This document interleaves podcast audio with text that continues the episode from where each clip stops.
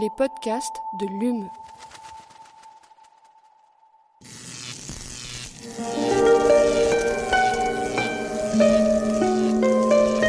Allume la science. C'est une des nombreuses manières d'essayer de comprendre l'homme. Eh bien, imagine que toute forme de vie sur Terre meurt instantanément et que chaque molécule de ton corps explose à la vitesse de la lumière. Une sorte de, de relativisme absolu. Inversion complète de la charge des protons. La Terre va entendre ces mots. Allume la science. Bonjour et bienvenue à tous et toutes dans Allume la science, l'émission qui vous branche chaque semaine sur l'actualité scientifique des laboratoires de Muse, Montpellier Université d'Excellence. Selon l'Organisation mondiale de la santé, 39% des adultes dans le monde sont en surpoids et 13% sont obèses. En France, ce pourcentage monte à 17% chez les adultes et chez les enfants, 16% des garçons et 18% des filles sont concernés.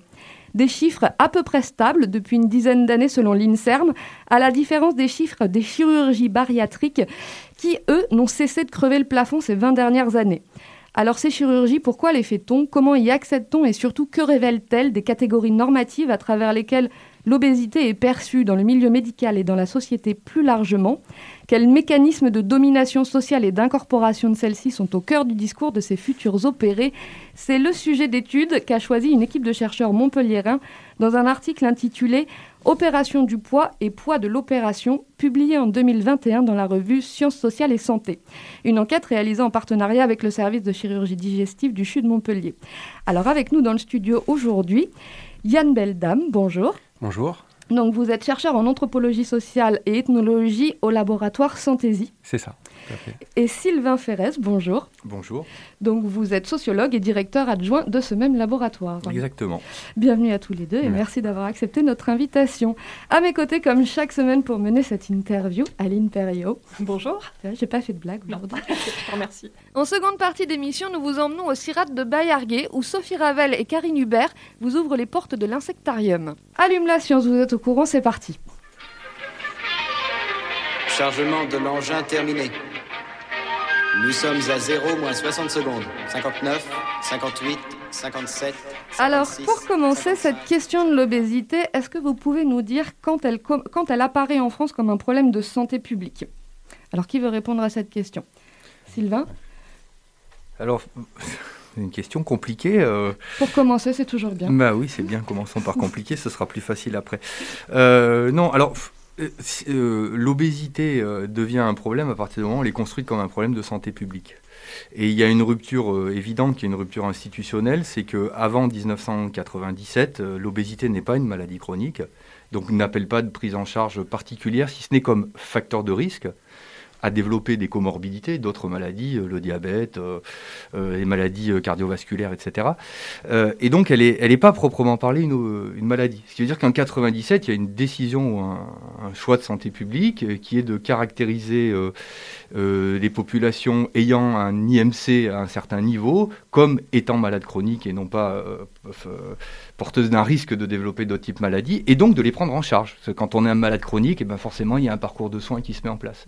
Et donc, on pourrait dire que euh, euh, même si l'IMC était suivi, était devenu un indicateur qui était stabilisé dans le milieu médical à partir des années 70, où il a été l'objet de multiples controverses, euh, même si aux États-Unis, les systèmes assurantiels avaient commencé à poser la question des droits et de la nécessité de, de baisser la moyenne de l'IMC dans le pays. L'IMC, excusez-moi, juste pour. Alors c'est l'indice de masse corporelle, c'est-à-dire c'est l'indicateur ou le seuil à partir duquel on considère qu'une personne est obèse ou pas d'un point de vue médical. Pour créer une maladie, ben, il faut avoir un indicateur, euh, un seuil euh, qui, euh, qui permette de, de faire un diagnostic.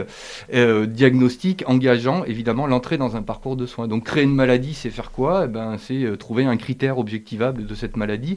Et donc l'IMC longtemps controversé, à partir de, des années 80, s'est stabilisé, a été accepté par le milieu médical et a été appliqué petit à petit pour euh, engager des politiques de santé publique, c'est-à-dire pour faire de quelque chose qui n'était pas un problème et pour faire d'individus qui ne se vivaient pas du tout comme des gens malades, des gens euh, dont le médecin pouvait dire après avoir pris cette mesure, vous êtes malade, vous devez faire quelque chose. Alors, dans votre enquête, vous, vous avez interrogé des personnes avant leur passage en chirurgie bariatrique. Est-ce que vous pouvez nous expliquer un peu rapidement en quoi ça consiste, ces opérations de chirurgie bariatrique? Alors, euh, je ne sais pas, Yann peut-être?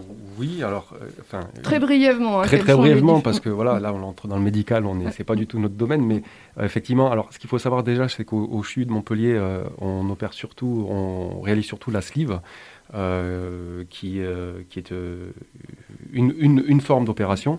C'est C'est une, une, ablation d'une partie de l'estomac, c'est ça? Tout à fait, voilà, c'est ça. Et de, il existe aussi ce qu'on appelle le bypass, qui est une autre, une autre technique qu'on pratique beaucoup moins, en tout cas à Montpellier. Et voilà, ensuite, au niveau des, de la distribution de ces deux types d'opérations, je ne sais pas Sylvain, mais on a... C'est de l'ordre de... il me semble qu'il y a 80%, enfin en tout cas des, des, des opérations aujourd'hui qui, sont, des sleeves, qui sont des, des, des sleeves ou des, ou des bypass. Et qui sont des opérations qui permettent après pour le patient de perdre du poids rapidement. Il y a une perte euh, de tout poids à fait, importante. Tout à fait. Voilà, c'est euh, là c'est de l'ordre entre entre 25-30 kilos, ça peut aller bien au-delà. Donc euh, il y a effectivement une, une, perte de poids très conséquente après. D'accord. Donc ces 20 dernières années, on l'a dit dans l'introduction, le nombre d'opérations, il est passé donc de 2800 en 97 à 15 000 en 2008, puis 60 000 en 2018. Ça s'emballe complètement. Donc on apprend dans votre papier que la France est le troisième pays après les États-Unis et le Brésil à pratiquer le plus d'opérations. Est-ce que ça veut dire qu'on est... Euh, est-ce que c'est corrélé avec le nombre d'obèses en France? Est-ce qu'on est le troisième pays en termes de pourcentage d'obésité? Non, ça n'est pas le cas clairement. Et clairement, c'est une décision de santé publique, euh, d'une certaine manière, de, de, gérer euh, la maladie par la panoplie des moyens utilisés pour gérer la maladie, dont la chirurgie est, est l'un des moyens. Et donc, ce qu'il faut comprendre là, c'est comment cette maladie, qui a été l'objet plutôt de réticence au début des pouvoirs publics, a été cadrée par la HAS à un moment donné autour de, 2000, de 2008 peut-être, je crois, quelque chose comme ça. La haute autorité de, la santé. Haute autorité de santé publique.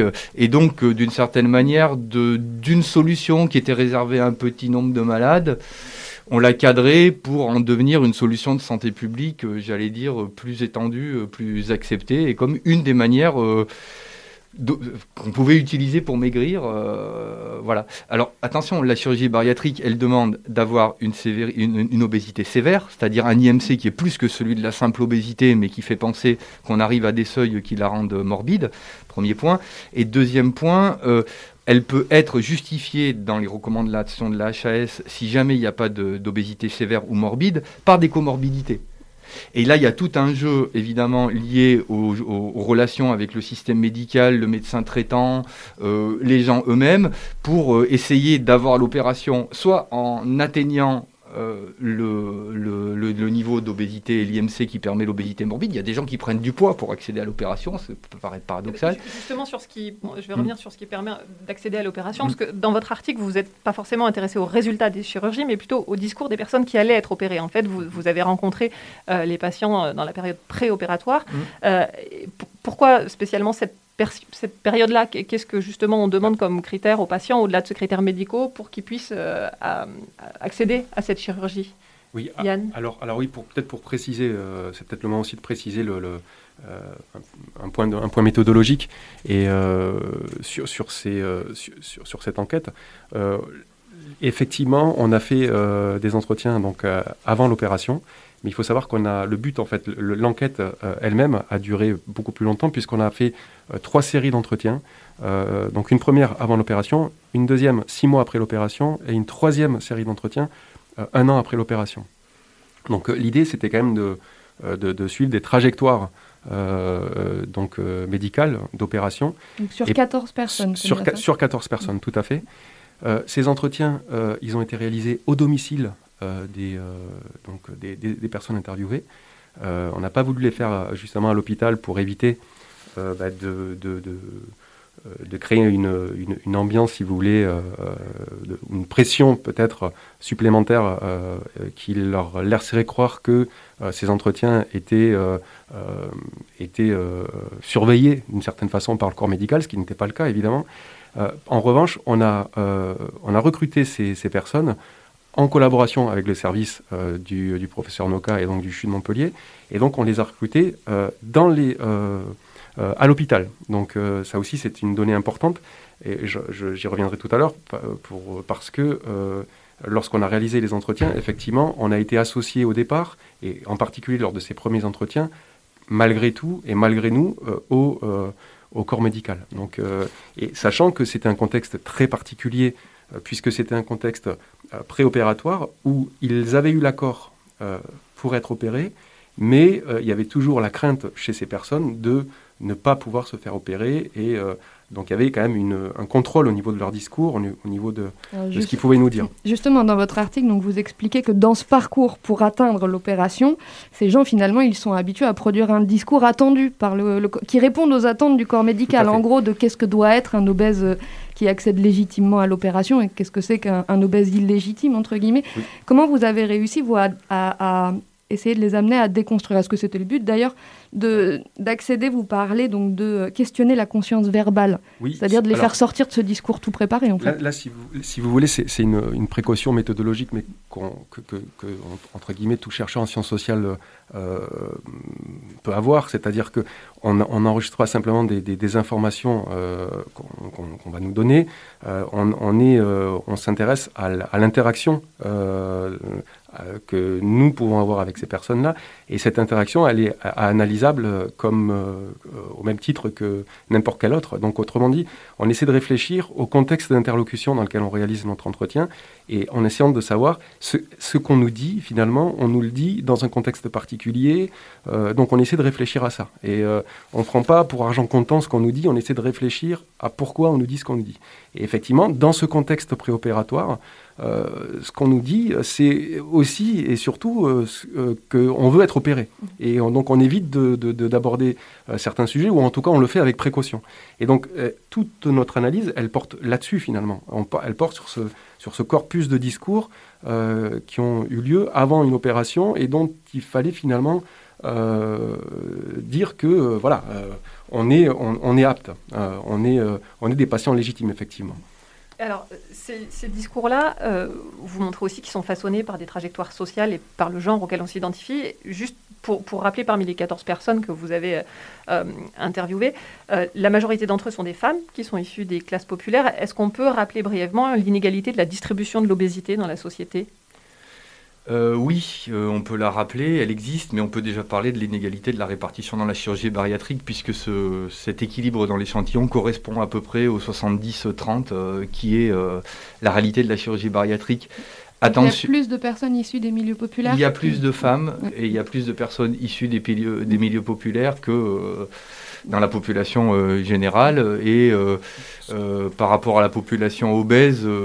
alors voilà, là, là c'est plus, plus compliqué à, répondre à cette question-là. Ça, ça extrémise un petit peu la différence qu'il y en a dans la population obèse. Mm.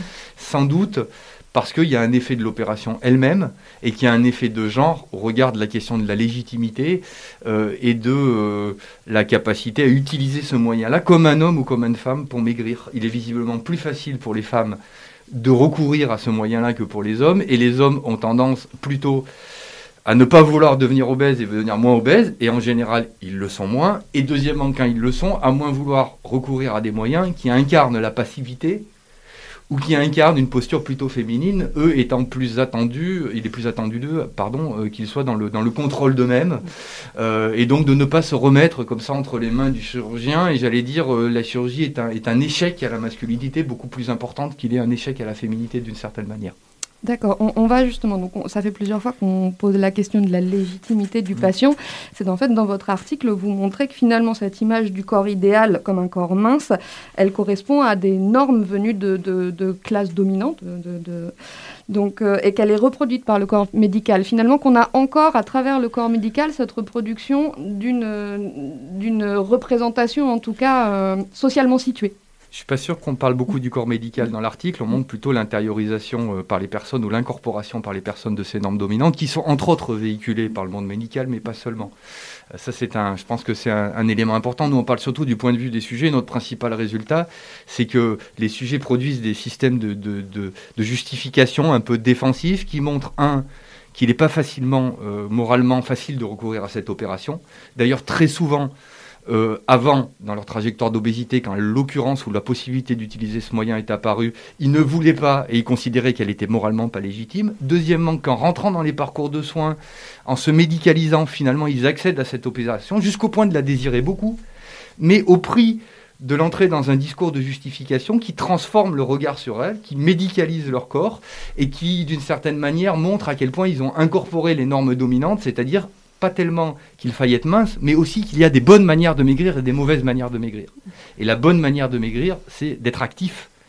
D'ailleurs, que ce soit avec ou sans la chirurgie, et la suspicion que fait poser la chirurgie, fait poser la chirurgie sur les gens, c'est d'être un moyen facile, euh, d'une certaine manière passif, euh, et d'une certaine manière, ce faisant, elle reproduit d'une certaine manière le stigmate qui est celui-là même de l'obésité. Autrement dit, le risque de la chirurgie pour les gens, c'est finalement de se voir réaffubler l'étiquette qui était celle qui était sur eux de manière obèse, d'individus fainéants, passifs, etc. Et qui ne contrôlent pas leur corps. Et la réussite de la chirurgie dépend d'un discours de conversion de soi qui montre qu'elle est une occasion bizarrement, comme aurait pu être l'activité physique ou autre chose, de se, de se convertir à une vie active, à une contrôle de sa vie, hein, et euh, d'où l'étude longitudinale, et ben on voit que dans certains sujets, dans certains cas, les patients adoptent ce discours-là et arrivent à faire cette conversion, et on va plutôt vers des trajectoires heureuses, et dans certains cas, eh ben non, ils n'y arrivent pas, et on pourrait dire que l'entourage social et le regard social sur la chirurgie ne les aident pas à faire cette conversion. Justement, dans, le, dans, les discours, vous les avez interrogés sur différentes perceptions, le rapport au corps, le rapport aux autres, le rapport à l'alimentation, à l'exercice physique. Et euh, vous avez noté que dans cette justification, il y avait plusieurs discours. Il y avait celui qui dit, euh, bah, en gros, c'est de ma faute, je mange mal, mais il y avait aussi celui qui invoque des causes externes, euh, la maladie, la génétique, le milieu social d'origine. Qu'est-ce que ça dit, ce recours à ces deux discours différents?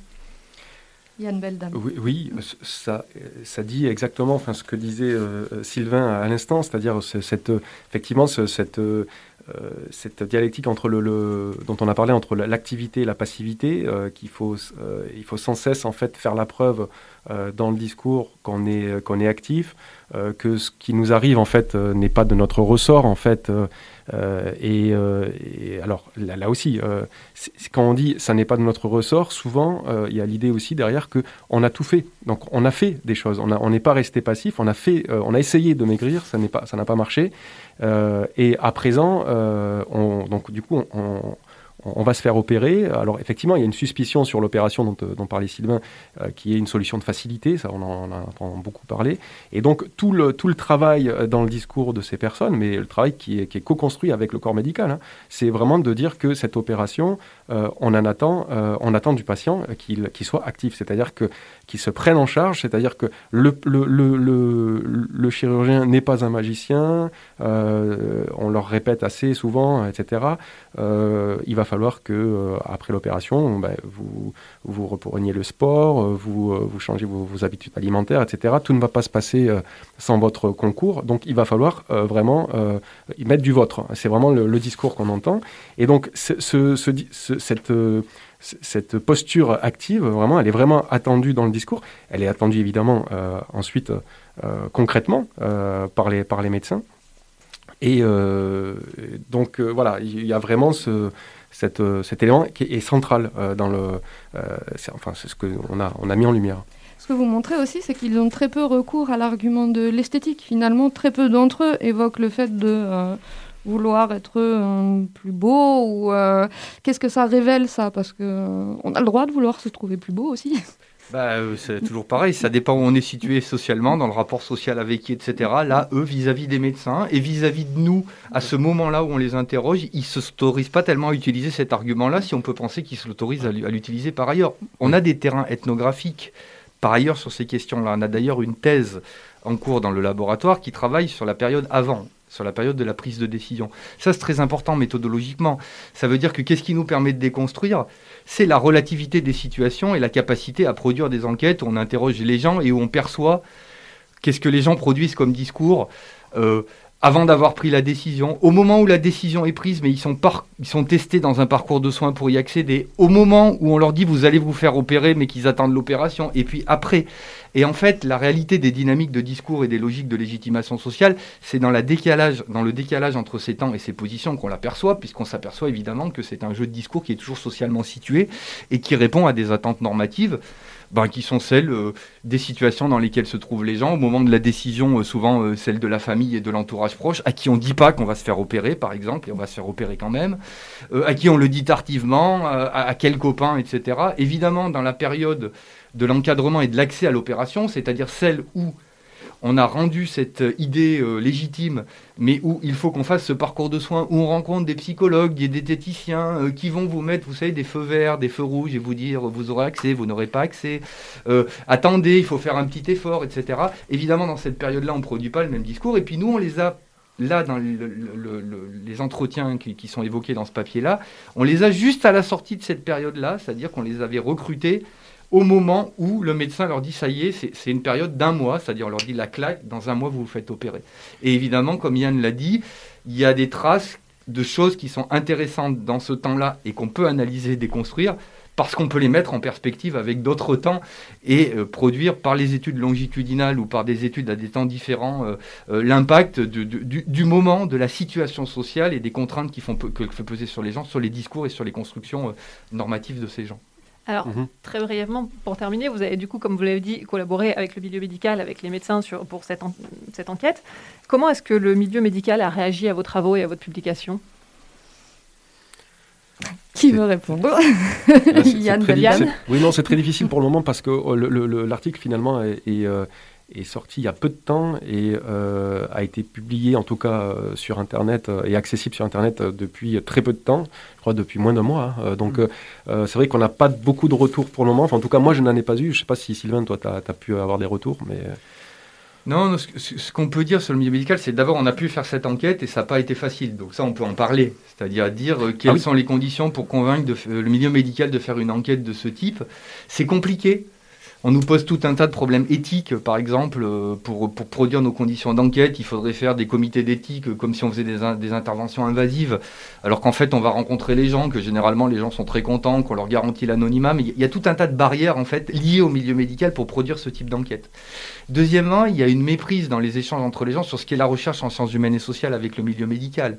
Et donc l'enquête est une manière d'échanger, évidemment quand on a un service comme ça qui accepte, il est une manière de, de faire comprendre comment on travaille, de faire comprendre quelle est l'intérêt euh, des variations de position sur lesquelles on joue, quel est l'intérêt euh, d'avoir des discours approfondis et des entretiens d'une heure et demie ou de deux heures euh, plutôt que des, questionnaires rapides. Mais rien ne va de soi dans le milieu médical. La, manière d'envisager la science comme quelque chose d'unique et qui serait calé sur le modèle de la, de la médecine, c'est-à-dire d'un objectivable qui ne serait pas la subjectivité des gens, et complique beaucoup la relation avec le milieu médical et la compréhension de nos travaux. Je suis désolée, je vais vous couper là. Les 20 minutes passent extrêmement vite et on les a déjà dépassées. Un grand merci à tous les deux d'avoir accepté notre invitation et d'être venus dans les locaux de Divergence. Merci beaucoup. Merci, à vous. merci beaucoup.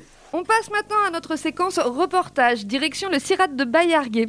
Moustique, tic, glossine, derrière les portes de l'insectarium, toute une équipe s'active pour nourrir, élever et faire se reproduire de charmants arthropodes indispensables à la recherche.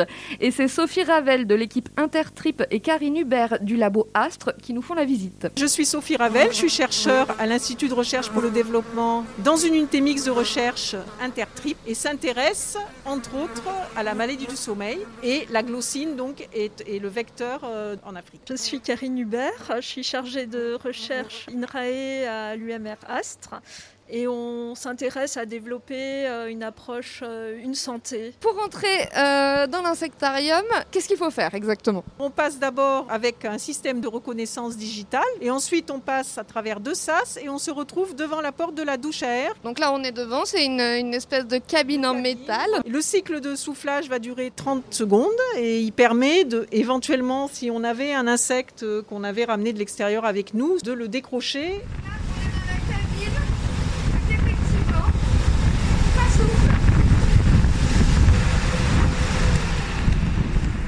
On arrive dans un endroit qu'on appelle le sas froid, où la température doit être en moyenne autour de 6-7 degrés. Les arthropodes, ils n'aiment pas, le, pas le froid, surtout les insectes volants. Ils sont plus vulnérables pour qu'on puisse éventuellement les attraper. Après le sas froid, on rentre effectivement dans la zone insectarium. Donc on est en combinaison, en blouse, et donc là on se trouve où? Donc euh, on a ici environ 100 euh, mètres carrés de, de surface. Vous avez quatre pièces euh, qui sont destinées à l'élevage. Alors on a ici des moustiques, des tiques et des glossines qu'on appelle euh, mouches tsetse. Euh. on va commencer par les Donc la glossine, comme je l'ai dit, elle est vecteur de la maladie du sommeil chez l'homme et chez l'animal en Afrique. Et euh, ben, on a besoin de savoir comment on pourrait interrompre le cycle de développement du parasite dans la glossine pour interrompre la, la transmission. Donc là, on est dans une toute petite pièce. Il y a des étagères. Et sur ces étagères, on voit des, des cages Voilà, des cages qui contiennent des, des glossines. Ces glossines, elles sont infectées ou elles sont pas infectées? Dans tout cet insectarium, on n'a que des insectes qui ne sont pas infectés. hein. Ici, il n'y a pas du tout de, de parasites. En l'occurrence, pour la glossine, c'est le trypanosome. Vous avez combien d'animaux à peu près ici? On doit avoir à peu près 3000, euh, 3000 glossines. On a trois espèces différentes. Bon, elles sont toutes originaires d'Afrique, bien sûr. Donc, mais ce sont des élevages qui sont en place depuis, ben, pour Palpalis gambiensis, depuis 1972. hein. Ce sont des élevages qui ont été mis en place euh, par nos collègues euh, de l'école vétérinaire de Maison Alfort. Ces élevages ont déménagé ensuite sur Montpellier euh, quand le CIRAD Bayarguet a été mis en place dans les années 96, je crois. D'accord, donc ça doit être une des plus grandes dynasties de mouches qui existent. hein. Et il faut savoir qu'il y a très peu d'élevage de glossines dans le monde. hein. Après, il y a des gros élevages en Afrique, puisque l'une des voies de- d'élimination qui est déjà utilisée, c'est le lâcher de mâles stériles qui vont s'accoupler avec des femelles de terrain et rendre la descendance euh, inexistante. Alors donc, ah oui, il y a un petit tiroir dans chaque cage. Ouais, parce qu'en fait, euh, la femelle, elle va accoucher de, de sa larve et la larve va passer au travers des, des mailles du, du filet. Ah oui, on voit des petites. euh, ouais. Et donc pendant les deux, les deux premières heures de sa vie euh, extra-utérine, elle est, elle est blanche comme ça et elle va pouvoir bouger. Et la larve va s'enfuir pour échapper aux prédateurs. Dans les heures qui suivent, elle va s'entourer donc de cette petite coquille qu'elle On voit des noirs. Voilà, voilà celle-là elle bouge encore. Ça accouche donc et, et combien de larves? Alors, en fait, elle s'accouple une seule fois. Elle stocke les spermatozoïdes. Il y a fécondation, il y a production de la larve chaque 10 jours. Et une femelle, au maximum, euh, elle va pouvoir euh, avoir une descendance de 7 à 8 individus. Donc, c'est une des faibles taux de reproduction, en fait. Elles se sont tues depuis qu'on est arrivé, on n'entend plus le bzz bzz. Comment ça se fait On les dérange. Donc, tous les matins, ben, on récolte les pupes qui sont tombées dans les petits tiroirs, là, et on les passe dans la salle suivante où il y a un petit peu plus en principe d'hygrométrie. La glossine, pour sortir, perce le, le bout de la pupe et elle sort. Et donc là, il faut les récupérer et les trier, c'est-à-dire les sexer. On a amélioré notre élevage parce qu'au départ, on triait euh, comme ça, à température ambiante, c'est-à-dire qu'il fallait attraper avec des tubes les mouches, évidemment elles essayent de s'échapper, et puis de regarder, de séparer les mâles et les femelles. Et là maintenant, on a développé un- une table de tri à froid où on refroidit juste pendant peut-être 30 secondes, une minute les mouches. Donc elles bougent pas, on les attrape avec une pince souple. On les met là parce qu'après on les accouple et on les accouple dans des proportions bien définies, c'est-à-dire qu'on met un mâle pour trois femelles. On les nourrit sur membrane avec du sang de mouton. On les nourrit trois fois par semaine, ces mouches, hein, sinon ben, elles survivent pas. Il faut que la température du repas sanguin soit 37 degrés pour mimer l'hôte. On a une plaque sur laquelle on étale le sang et par-dessus on met une membrane de silicone et par-dessus on dispose les, les cages de glossines. Et donc les, les glossines vont piquer à travers la membrane du silicone qui mime la peau. en fait. Nous sommes devant une nouvelle porte. Les cages sont plus grosses. hein. On rentre et c'est la nuit.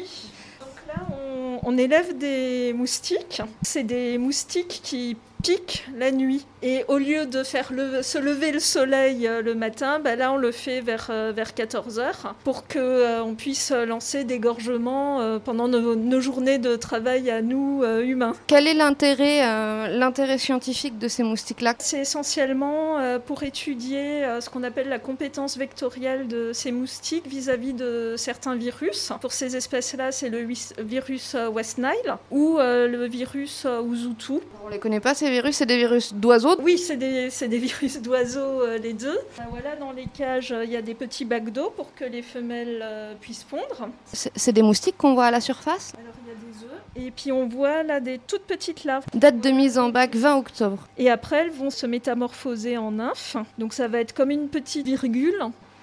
J'en connais qui feraient des cauchemars. Et donc là, l'objectif, c'est de faire de la reproduction aussi. Et après, donc, c'est les moustiques qui sont sortis de l'insectarium et emmenés dans un laboratoire, euh, bah, par exemple niveau 3, pour pouvoir faire des infections expérimentales euh, avec euh, du virus. Alors là, c'est une autre pièce qui est dédiée à l'élevage des tiques. Donc là, ça ressemble à un, un- un four, hein, ce que vous venez d'ouvrir. C'est une enceinte climatique. Donc pareil, c'est comme les pièces, hein, c'est régulé en, en température et, et humidité. Qui fait 21 degrés dedans et une hygrométrie de 77. Oh les charmantes bébêtes On a des, des grosses femelles euh, qui sont bien gorgées. Mais elles sont énormes Alors, on a par exemple Yaloma marginatum, qui est euh, une tique euh, qui vit en zone méditerranéenne. Elles sont potentiellement vectrices de ce qu'on appelle la fièvre hémorragique de Crimée Crimée-Congo. Pourquoi elles ne bougent pas comme ça elles... Quand, elles, euh, quand elles pondent, elles font plus grand-chose si ce n'est pondre et après elles meurent. Et elles peuvent pondre euh, jusqu'à 20 000 œufs. ça se met en alarme. Les mâles et les femelles vont, vont s'accoupler, donc vont faire leur repas de sang. Elle ne fait qu'un seul repas de sang hein. Les tiques ne font qu'un seul repas de sang par stade. Là, il va y avoir des petites larves qui vont émerger. Ces larves, elles vont aller se fixer sur un hôte. Elles vont se nourrir de sang sur l'hôte. Elle va muer, se transformer en nymphe, faire un autre euh, repas de sang. Elle va chercher un deuxième hôte et là, elle va se reproduire, s'accoupler, pardon, et, puis euh, se gorger. Une fois qu'elle est gorgée, bah, elle va digérer son repas de sang et pondre. Euh, elle mange plus après. Le sang, ça, ça leur permet d'avoir les protéines nécessaires euh, pour euh, développer la descendance. Là, il y a 12 degrés, il n'y a rien là-dedans Qu'est-ce qu'elles font à 12 degrés? Puisqu'on on étudie pourquoi et comment la tique s'est installée là dans le sud de la France et éventuellement jusqu'où elle pourrait euh, s'établir en France. Et donc, mon collègue étudie ses capacités de survie. Pour ça, il les place à des températures plus basses pour voir comment ces températures plus basses affectent leur cycle de développement. Combien de laboratoires travaillent avec cet élevage-là? Est deux à travailler en direct euh, sur l'insectarium. Et après, donc, on est membre euh, du Vectopole Sud, qui est un réseau de recherche et de plateformes sur les maladies vecteurs humaines et animales et sur les ravageurs. On est aussi membre de Emergine, hein, donc ça c'est aussi un réseau. Alors là, c'est plus d'animalerie. Après, on est amené à, accueillir aussi euh, des collaborateurs qui sont intéressés ben, pour travailler soit sur les glossines, soit sur les moustiques, soit sur les tiques. Et on est même amené même à fournir des insectes dans d'autres laboratoires qui ont la structure pour les, les recevoir et pouvoir les faire émerger s'ils veulent euh, faire des analyses particulières. Euh. Et c'est d'ailleurs quelque chose aussi qu'on fait dans le cadre d'un projet européen infrastructure euh, qui s'appelle Infravec 2. Donc pour eux, ils viennent gratuitement et bah, nous, on est financé par ce projet-là, par l'Union européenne. Voilà. Parce que la dernière chose, c'est qu'un insectarium, ça coûte très très très cher. Oui, euh, élever des insectes, ça se fait pas euh, rapidement. Vraiment, c'est un gros investissement en, moyens humains. Allume la science, c'est fini pour aujourd'hui. Un grand merci à Adeline Flock pour la réalisation de cette émission. On se retrouve la semaine prochaine. D'ici là, restez branchés.